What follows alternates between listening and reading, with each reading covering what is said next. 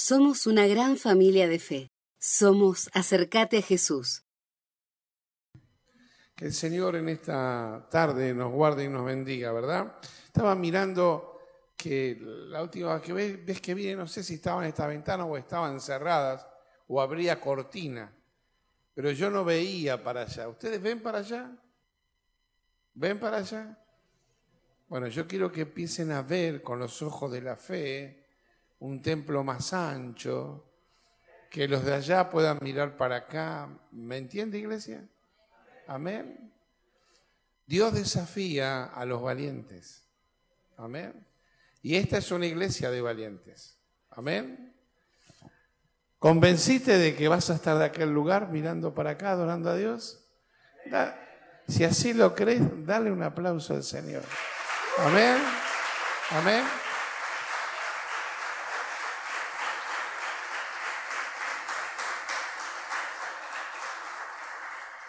Hoy quiero compartir con ustedes el llamado de Dios a grandes hombres que tenemos nosotros por grandes hombres de la Biblia, en que en realidad fueron hombres como vos y como yo. Fueron hombres y mujeres como vos y como yo. No fueron especiales, pero sí tuvieron algo en común y algo en especial. Escucharon a Dios y obedecieron a Él.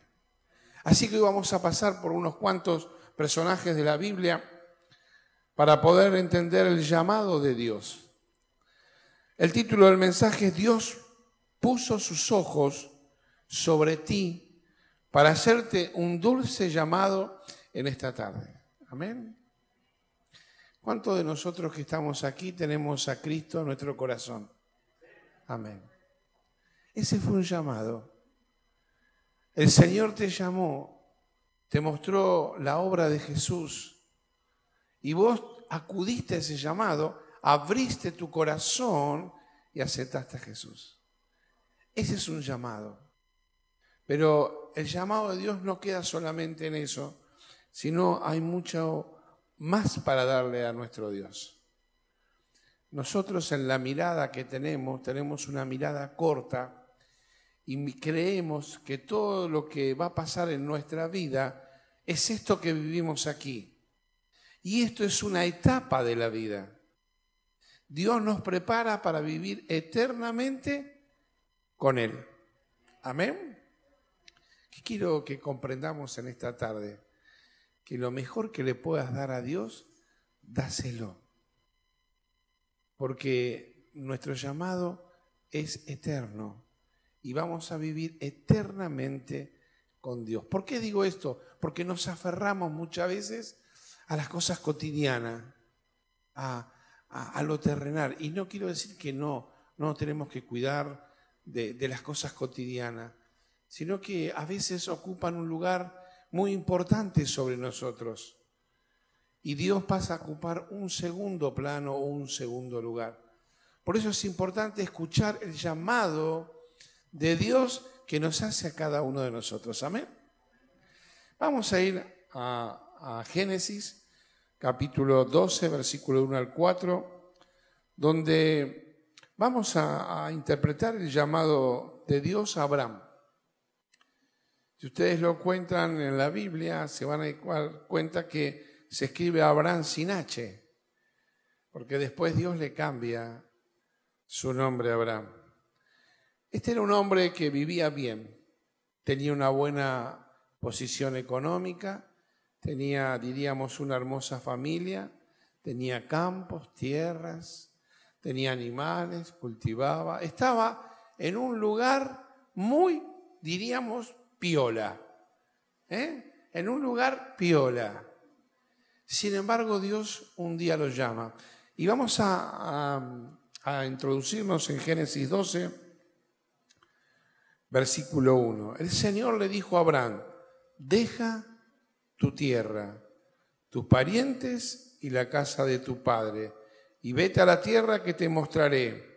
Haré de ti una nación grande y te bendeciré. Haré famoso tu nombre y serás una bendición. Bendeciré a los que te bendigan y maldiciré a los que te maldigan.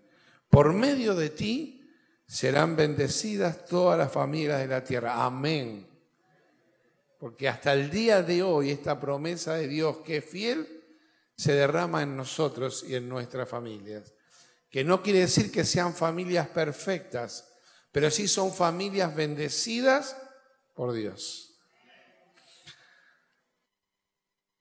Dice también, Abraham partió tal como el Señor se lo había ordenado y Lot se fue con él. Abraham tenía 75 años cuando salió de Jara. ¿Cuántos años tenía? 75. Esto nos enseña, y algunos por ahí piensan, mira, lo llamó cuando era ya viejo, así que yo me voy a dedicar a la obra cuando sea viejo. Bueno, no sé, ¿saben qué me pasó a mí? Yo tuve varias veces un llamado de Dios al ministerio y siempre le busqué la vuelta, que este no era el tiempo, que estaba en otra etapa, que tenía mis hijos chiquitos. Así que la última vez que sonó sobre nosotros un llamado con mi señora, mi señora, yo hablé con ella y ella me planteó algo y dijo y declaró, mira, al llamado hay que acudir cuando tengamos 50 años. Porque ahora tenemos que criar los chicos y bueno, y, que esto y que lo otro. Así que nosotros eh, seguimos trabajando en la obra, seguimos eh, haciendo lo que Dios nos daba en las manos, como maestro de escuela bíblica, como ayudante de pastor, pero nunca hasta ese entonces tomamos ese compromiso. He aquí, cuando mi señora cumple 50 años, en ese mismo año, el Señor abrió la puerta al ministerio pastoral. Y a nosotros nos quedó esto llamado eh, eh, en resaltar. Justo mi señora cumplió los 50 años y la palabra que ella soltó se cumplió. ¿Qué te quiero decir? que cuando algo le prometemos a Dios, se va a cumplir en los tiempos de Dios. Y a partir de ese tiempo empezó el ministerio de Dios a través de mi señora y mío. Estemos atentos al llamado de Dios, porque Dios no discrimina. De algo también tenemos que aprender de la vida de Abraham, que para empezar algo nuevo, lo primero que tenemos que hacer es salir de la comodidad. Muchas veces estamos cómodos como estamos. Yo estaba cómodo al lado del pastor, él tomaba las decisiones, él se llevaba los palos y uno se llevaba los aplausos, era fácil. Dios cuando te llama seguro que te va a sacar de tu comodidad. Seguro que te va a querer llevar a otros lugares. ¿Para qué? Para bendecirte. Aunque no nos damos cuenta cuando tomamos un compromiso con Dios, no se trata solamente de que vamos a trabajar más o dedicarle más tiempo al Señor. Se trata de que Dios quiere bendecirnos. Decirle que está al lado tuyo. Dios te quiere bendecir. Dios te quiere bendecir. Pero para que Dios te bendiga, iglesia, tenemos que salir de la comodidad. Tenemos que salir de lo fácil. Tenemos que empezar a comprender el llamado de Dios para bendecirnos. Sé lo que están pensando algunos. Si supiera todos los problemas que tengo yo, deja tus problemas y acudí al llamado de Dios. Y verás que tus problemas se desaparecerá. Amén. Te voy a contar el llamado de otro muchacho, llamado de Dios a Jacob. Te cuento un poquito la reseña histórica. Esto se encuentra en Génesis, capítulo 32, y yo te voy a hablar del versículo 26 al 28. Mira, Jacob, cuando nace, hijo de, de Isaac, cuando nace, nace con otro hermano llamado Esaú. Dicen que ya desde el vientre de la mamá ellos se peleaban. Cuando salen, Esaú era el hermano mayor, y así lo consideraron los padres. Así que Esaú iba a recibir la bendición de su padre. En la antigüedad, hoy, nosotros, si queremos dejarle algo a nuestros hijos, le dejamos una herencia. La herencia en aquel entonces se, se dejaba a su hijo mayor. ¿Qué significaba? Que todo lo que tenía el padre pasaba a administrarlo el hijo mayor. Así que Saúl el hijo mayor, el cual se dedicaba al campo, se dedicaba, diríamos, a las cosas eh, más brutas, al trabajo de, cuidar el ganado, de trabajar la tierra. Y dice que Jacob era más bien un chef, eh, le gustaba quedarse más con su mamá y le gustaba la cocina y todo esto que se hace en el hogar.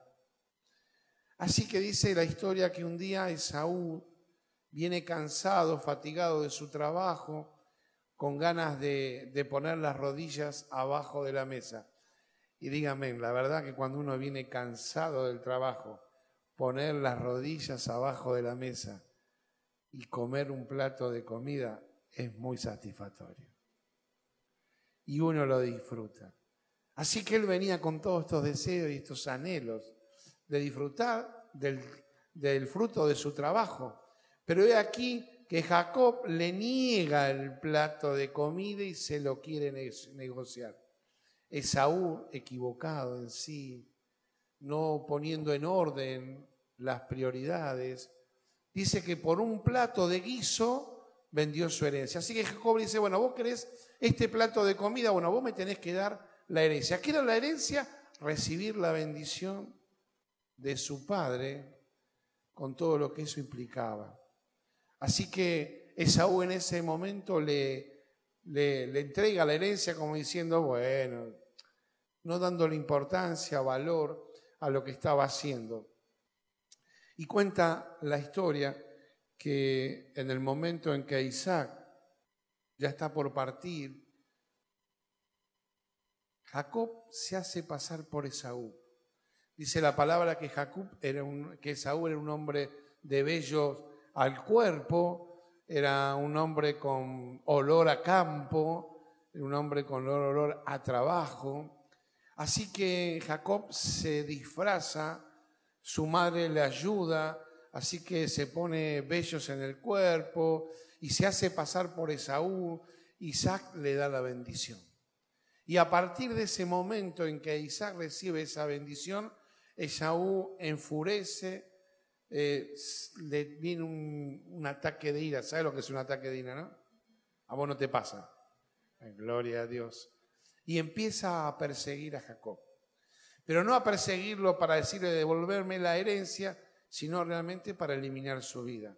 Era tan el enojo de Saúl que él donde podía saber dónde estaba Jacob, quería encontrarse para eliminarlo.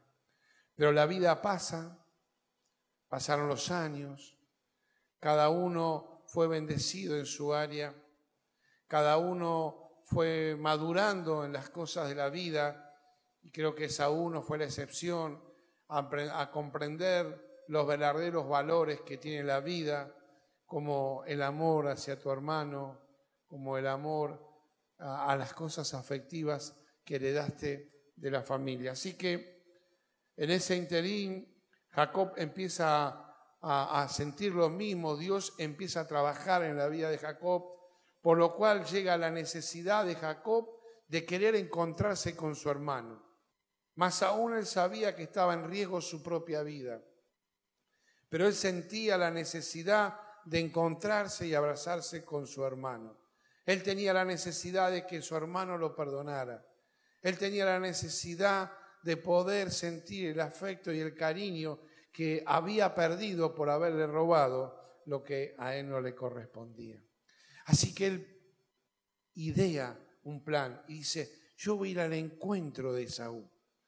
Por las dudas voy a dividir mi familia en dos y voy a mandar una, parte de mi familia por un lugar y otra parte de mi familia más atrás por otro lugar. Voy a dividir también el ganado y todo aquello que Dios me hizo prosperar y lo voy a poner por delante. Y como él era muy valiente, ¿a dónde se quedó él? atrás. Atrás. Pero dice que estando ya con su familia, él tiene que cruzar un arroyo. Así que él ayuda a su familia a cruzar el arroyo y él vuelve de nuevo del otro lado del arroyo y tiene un encuentro y un llamado con Dios. Y mirá lo que dice la palabra del Señor en Génesis 32, del versículo 26. Entonces el hombre le dijo, suéltame que ya está por amanecer. ¿Qué fue ese encuentro? Se encuentra con un ángel. Y él empieza a luchar con ese ángel. Y empieza a pelear con ese ángel.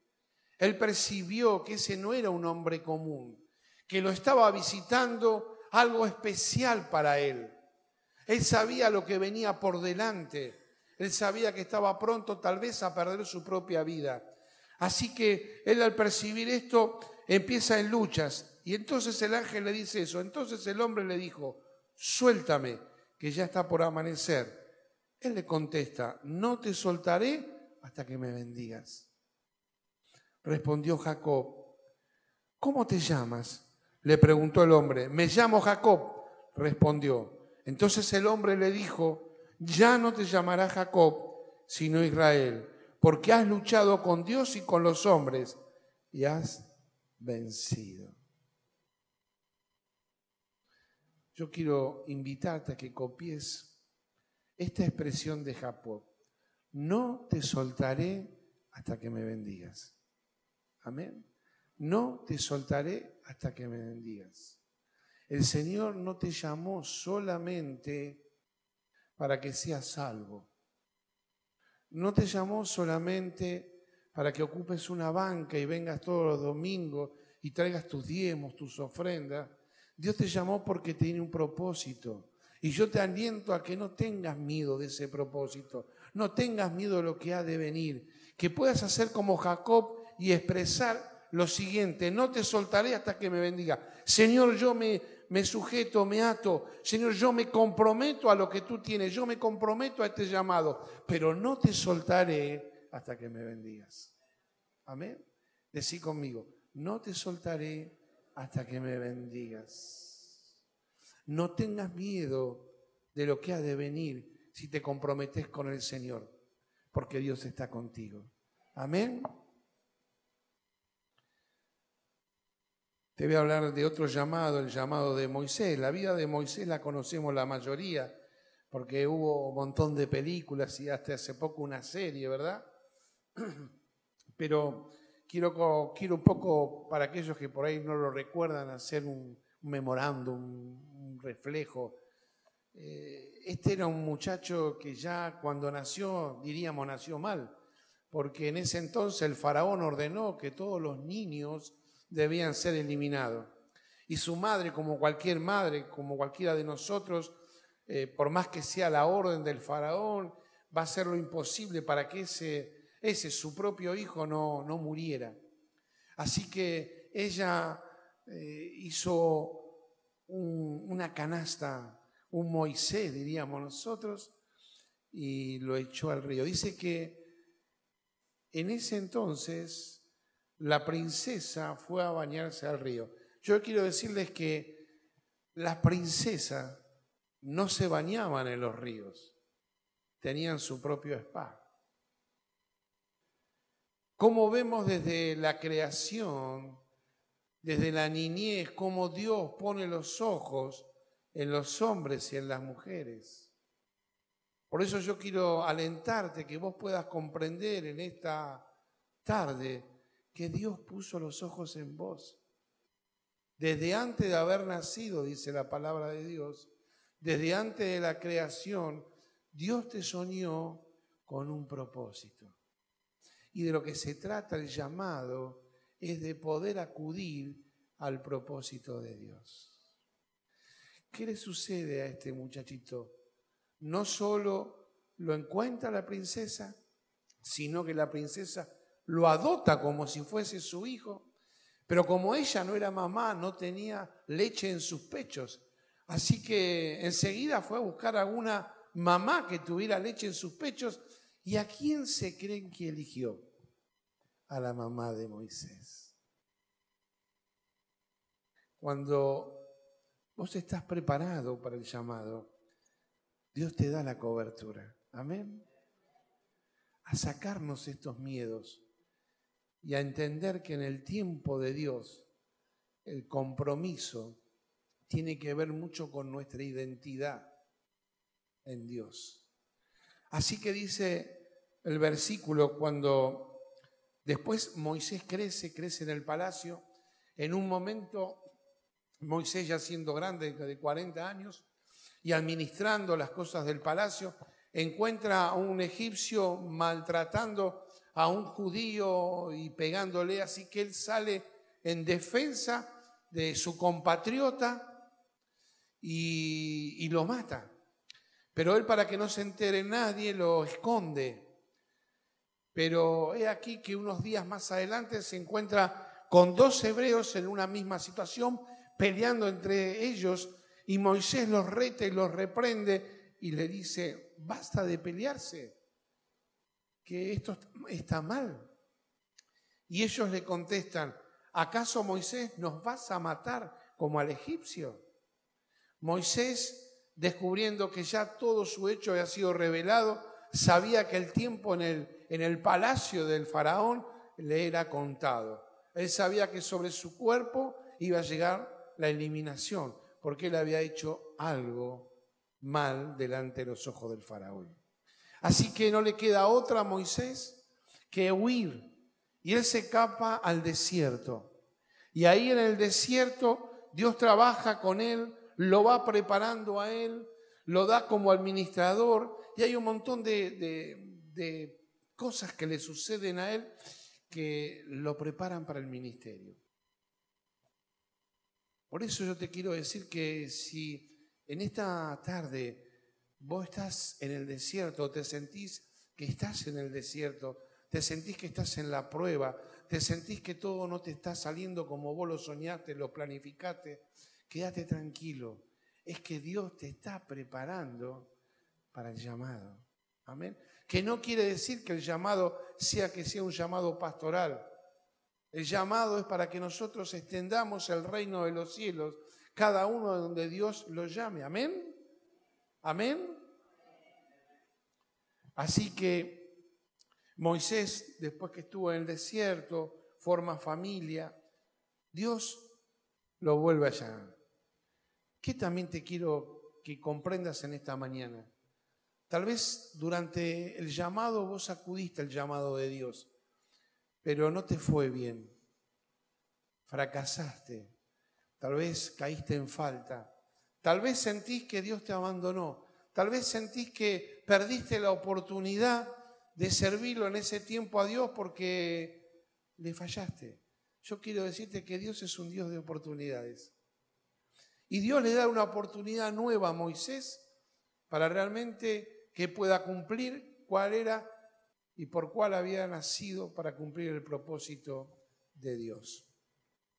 Y en Éxodo 3, 6 dice, cuando el Señor vio que Moisés se acercaba a mirar, lo llamó de la zarza, Moisés, Moisés, y él respondió, aquí me tienes.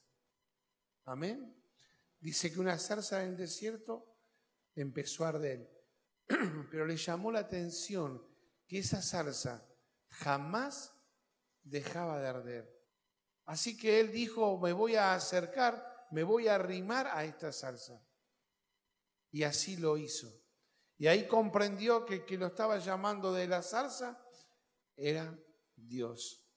Y me gusta lo que él puede responder, aquí me tienes respondió Moisés. Mira, ¿sabes lo único que tenemos que tener para desarrollar el llamado de Dios? Disposición. Tenemos que estar dispuestos. Y esta es una decisión que Dios respeta en cada uno de nosotros. Dios respeta nuestra disposición. Dios respeta nuestros tiempos. Dios respeta nuestra decisión. Es que cuando Moisés se encuentra con esa zarza y la voz de Dios le habla, Moisés no le dijo que no. Moisés respondió y fue e hizo lo que Dios le mandó. Y nosotros hasta el día de hoy reconocemos el obrar de Dios en Moisés y el hombre importante que fue Moisés para hacer libre a su pueblo. Mirá, este es un llamado que es para todos los cristianos. Toda la mayoría o la amplia mayoría levantó la mano porque dijo conocer a Cristo y tienen a Cristo en su corazón. Primer ministerio que tenemos es este, en hacer libre a los cautivos. Amén. A aquellos que están hoy atrapados por la adicción, aquellos que están atrapados por la pornografía, por las drogas, por el alcohol, por el vicio, por la economía, por la enfermedad, y podríamos nombrar un montón de cosas más. Hoy Dios te dice que a vos te levantó para que en el nombre de Jesús vos le traigas libertad a los cautivos. Amén. ¿Lo crees? ¿Lo crees? Amén. Te aliento a que lo pongas en práctica. Te aliento que en tu trabajo, en el lugar de estudio, en tu casa, en tu barrio, en donde Dios te lleve cada día, vos comprendas esto, que Dios te eligió para darle libertad a los cautivos. Amén. Esto tiene que ver con el llamado. También te voy a contar de otro personaje, de David. David es un personaje jovencito. Yo hablaba de Abraham con 75. David era un muchachito, un muchachito que todavía andaba entre 15 y 16 años. Sin embargo, Dios puso sus ojos en él. Así que a los muchachitos les quiero decir que esto de que Dios te llame no tiene que ver con la edad, no tiene que ver con cuánto te has preparado, no tiene que ver con cuántos talentos tienes, tiene que ver con que estemos atentos a la voz del Señor. Amén. Amén.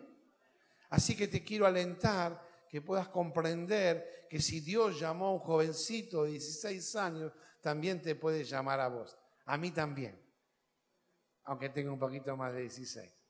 Decirle que está al lado tuyo. A mí también aunque tenga un poquito más de 16.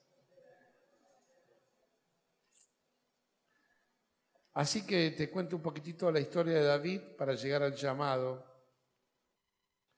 Mira, David eh, era el más chiquito de la familia.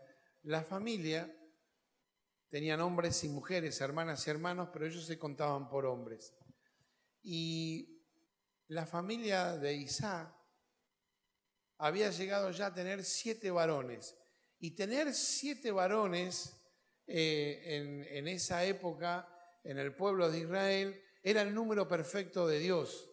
Así que era como que hasta ahí estaba bien y ellos estaban satisfechos y contentos como familia porque Dios le había dado siete varones. He aquí que el número ocho, ¿quién había sido? David. Así que David como el más chiquito, ¿quién es el más chiquito en la familia? ¿Quiénes son los, más chiquitos de la familia? Los que nacieron, eh, los hermanos más chiquitos. ¿Quiénes son? ¿Yo solo? ¿Quién más? ¿Vos, vos sos el más chiquito. ¿Quién más es el más chiquito? Amén, amén, amén. Porque si no, amén, gloria a Dios. ¿Viste cómo los tratan al más chiquito? A mí en mi casa, por ejemplo, nos sentábamos a comer y me decían, Vos que sos el más chiquito, levantate y trae la soda. Y yo sé, ¿qué tiene que ver eso con la edad? Vos que sos el más chiquito, apurate, andar al almacén, trae tal producto que dentro de cinco minutos cierra. Vos que sos el más chiquito, haz esto. Y me tenían así, porque yo era el más chiquito. Y no te quiero decir que por ser el más chiquito, como te mandongueaban tus hermanos, ¿no? Hasta que te rebelabas. Bueno, David era alguien así. Era el octavo, no era e, el hijo que habían soñado. Justo rompía el número perfecto de Dios. Así, ¿para qué lo tenían? Para hacer los mandados. ¿Y el papá dónde lo había mandado? En mi casa y en mi época había gallinero. Yo sé que lo que estoy hablando es prehistórico, pero en mi casa había gallinero. Mi papá tenía un terreno al lado de mi casa el cual lo cultivaba. Y como él tenía gallinero, ¿a quién mandaban al gallinero a buscar los huevos? Al más chiquito. Así que si venía algún amigo y preguntaba por mí, ¿dónde estaba yo? En el gallinero. Y así le pasaba a David. Si bien no estaba en el gallinero, le estaba en el campo, en lo último, cuidando de los animales, pasando desapercibido por la familia. Era el octavo. Es como hasta que vino de ahí de gracia, ¿no? Y en ese momento estaba reinando Saúl y empezó Saúl a cumplir sus sueños, sus anhelos, no lo de Dios. Así que el Señor le quitó la bendición a Saúl y le dijo a Samuel, he aquí levantaré un nuevo rey. Así que anda a la casa de Isaí y ahí vos vas a encontrar al varón, al rey que yo he de levantar en estos tiempos. Así que Samuel, en obediencia a Dios, se dirige a la casa de Isaí a ungir al nuevo rey. Y dice así la palabra del Señor en 1 Samuel 16, yo te voy a leer de versículo 6 al 7 y del 10 al 12. Dice, cuando llegaron, Samuel se fijó en Eliab y pensó sin duda que este era el ungido del Señor. Pero el Señor le dijo a Samuel, no te dejes impresionar por su apariencia ni por su estatura, pues yo lo he rechazado. ¿Cómo era este muchacho? Era un muchacho así, más o menos como, como, como vos, pintón, grandote, ¿verdad? Para, para ser rey tenía presencia, tenía unos buenos, dirían los muchachos, tenía unos buenos tubos, ¿no? Así que era bien facherito. Samuel dijo, bárbaro es este. Pero mirá lo que le contesta el Señor. La gente se fija en la apariencia, pero yo me fijo en el corazón. Amén.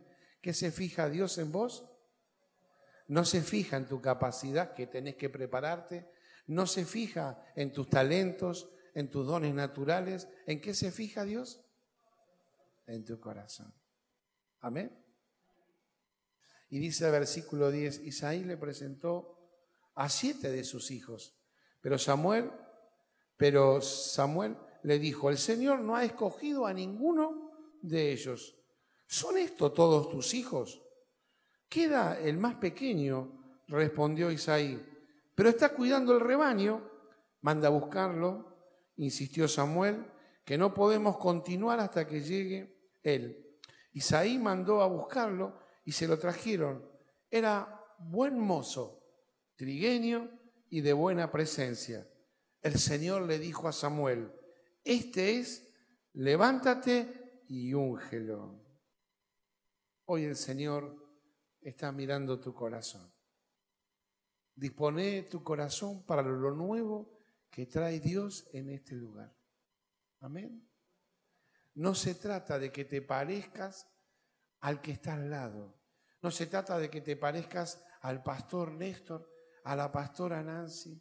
No se trata de que te parezcas a ningún hermano se trata de vos y se trata de que vos prepares tu corazón.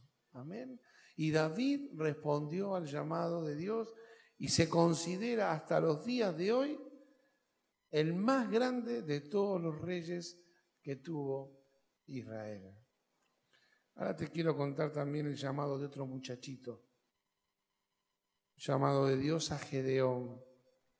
Este era un muchacho buen muchacho aparentemente, él cultivaba, cosechaba, cuidaba de él, de su familia, pero tenían una maldición en este tiempo, este pueblo, es que los madianitas, cada vez que estaba la cosecha preparada para, para tomarla, cada vez que estaban los animales ya para consumirlos, ellos venían como langostas y arrasaban todo el pueblo y le robaban todo el fruto del trabajo de este pueblo.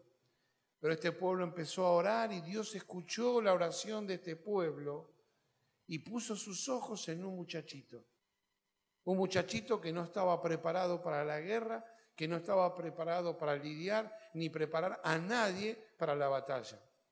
Pero te quiero, un muchachito con mucho miedo, con mucho temor, un muchachito que le pidió muchas confirmaciones a Dios para, para, para ver si Dios realmente quería que él fuese el ungido de ese tiempo y el usado de ese tiempo para liberar a Dios. En realidad, te quiero decir la verdad, Gedeón tenía miedo. Así que yo sé que cuando Dios nos llama, en nosotros puede venir este espíritu de miedo. Pero si Dios está contigo, ¿quién contra ti? Amén. ¿Quién contra ti? Amén.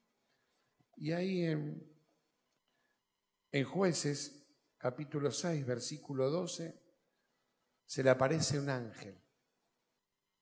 Dice, cuando el ángel del Señor se le apareció a Gedeón, le dijo, el Señor está contigo, guerrero valiente.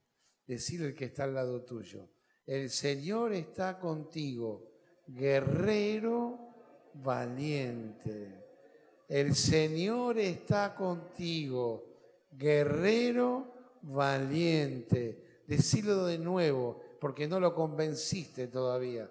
Convencelo, convencelo, convencelo, convencelo, convencelo. El Señor está contigo, guerrero valiente. ¿Sabe lo que pasó con Gedeón? Gedeón fue a la batalla, derrotó a los madianitas y liberó a su pueblo, porque Dios está con los guerreros valientes, Dios está con aquellos que se atreven a decirle que sí, Dios está en aquellos que se atreven a confiar en Él, en el poder de Él, no en sus capacidades, sino en Él. Por eso Dios le llama a Gedeón guerrero valiente para la gloria de Dios. Y vos en esta noche sos un guerrero valiente para la gloria de Dios. Amén.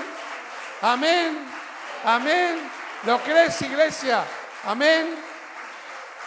Amén. Ahora te quiero compartir el llamado de, Jesús a Pablo. Hasta ahora vimos los llamados de, de Dios. Pablo era un hombre poderoso en su tiempo, un hombre con letras, con conocimientos, culto, era un hombre de poder, tenía un buen poder adquisitivo, era un hombre que se codiaba con las autoridades. Así que él, religioso, creyendo en Dios, empieza a perseguir a los cristianos, creyendo que hacía la voluntad de Dios. Y él tenía carta para entrar en las sinagogas y arrestar a los cristianos, ponerlos presos y hasta también quitarle la vida. Así que él iba en camino, de lo cual él creía que estaba sirviendo a Dios. Así que él estaba camino a Damasco para ir a perseguir a los cristianos. Pero he aquí que él iba andando a caballo, aunque no lo dice la palabra que iba a caballo, y tiene un encuentro con el Señor Jesús. Si vos querés compartirlo conmigo de la palabra del Señor, esto se encuentra en Hechos capítulo 27, versículos 7 al 10. Dice así la palabra del Señor, caí al suelo, dice Pablo, caí al suelo y oí una voz que me decía, Saulo, Saulo, ¿por qué me persigues? ¿Quién eres, Señor? Pregunté. Yo soy Jesús de Nazaret, a quien tú persigues. Me contestó él. Los que me acompañaban vieron la luz pero no percibieron la voz del que me hablaba. Y él contesta, ¿qué debo hacer, Señor? Le pregunté, levántate, dijo el Señor, y entra en Damasco. Allí se te dirá todo lo que has de hacer dispuesto que hagas. Amén. ¿Qué contestó Pablo? Señor, ¿qué debo hacer? ¿Qué debo hacer, Señor? ¿Qué debo? En esta noche Dios te está llamando para que lo sirvas, para que te sumes a las actividades que tiene la iglesia para extender el reino de los cielos. Hoy Dios te llama para tu grupo celular, para ministrar. Yo siempre trato de destacar esto, porque es importante que la iglesia lo comprenda. El servicio a Dios no está de acá para acá, el servicio de Dios está de acá para allá, sirviendo a la gente, hablándolo de Cristo, ayudándolos en sus necesidades, haciéndolos libres, sacarlos de la cautividad. Ahí está el servicio a Dios durante la semana, en el lugar donde Dios nos ponga. Por eso yo te aliento, iglesia, a que vos en el Espíritu Santo de Dios puedas comprender que tu servicio está al alcance de tu mano, que está solamente en que vos puedas confiar en el Señor y soltar tu experiencia con Cristo, contarle a otro lo que Dios hace de las obras y las maravillas que Dios obra en tu vida y de la vida de tus conocidos. Amén. Si el Señor te pregunta en esta noche, hijo, ¿te quieres comprometer aún más? ¿Quieres escuchar mi llamado? ¿Quieres acudir a mi llamado? Contestale como contestó Pablo. ¿Qué debo hacer, Señor? Amén. Ustedes saben que para que Dios nos use, en nosotros tiene que pasar algo. Tiene que estar la predisposición. Amén. Si vos no te predispones a servir al Señor, es muy difícil que puedas acudir al Señor. Tenemos que salir de la comodidad, tenemos que escuchar su voz y tenemos que contestarle como le dijo Pablo. ¿Qué debo hacer, Señor? Y por último quiero compartir el llamado a Pedro. Pedro era un hombre de trabajo era un hombre común. Yo tuve la bendición de conocer Galilea y todos le decimos mar de Galilea, no es un mar, es un lago muy grande que donde levanta viento de un sector se convierte en, en realmente innavegable porque hace unas olas tremendas. Pero con mi señora pudimos ir a mojarnos los pies en un día calmado y agradable. Y vimos como en ese lugar nos pasaban los peces por los pies. ¿Y qué hacía Pedro? Era eso, un pescador. Él tenía su empresa. Esta es una iglesia de empresarios, ¿amén? Tenía su empresa. Y no era muy difícil para él pescar porque conocía el oficio, pero era un oficio que lo hacía rudo, era un oficio que sus manos hablaban de su trabajo, que su cuerpo hablaba de su trabajo. Era un trabajo duro, rústico. No era una persona con cultura, no era una persona delicada, fina. ¿Por qué te, te dibujo a Pedro? Porque cuando escuchamos la voz de Dios, no importa dónde estamos ni cómo somos, importa la voz de Dios. Amén. Amén. Así que Pedro era un hombre de estos. Y en Mateo 4, versículo 18, dice así el encuentro que él tiene con el Señor. Mientras caminaba junto al mar de Galilea, Jesús vio a dos hermanos. Uno era Simón, llamado Pedro, y el otro era Andrés. Estaban echando la red al lago, pues eran pescadores. Vengan, síganme, les dijo Jesús, y lo haré pescadores de hombre. Amén. No sé el oficio que tenés, pero sí sé que en esta noche el Señor te está diciendo, ven que te haré pescador de hombre. Amén. Y esto no es, este llamado no es para algunos es para los que tenemos a Cristo en nuestro corazón. Porque ese tesoro que está en nuestro corazón es para compartirlos con los que todavía no atesoran a Jesús. Jesús le dijo, ven, sígueme, te haré pescador de hombres. Si tuviésemos que hacer una conclusión, tenemos que aprender que para escuchar y, y ser obedientes al llamado de Dios, tenemos que salir de la comodidad, como Abraham, no soltar nunca la visión y el propósito de Dios en nuestra vida, porque a través de cumplir el propósito de nuestra vida vendrá la bendición.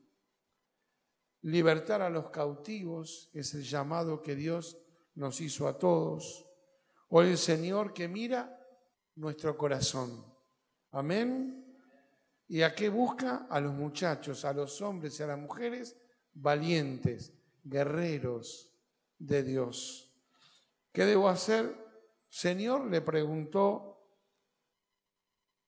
levántate y anda. Levántate y anda.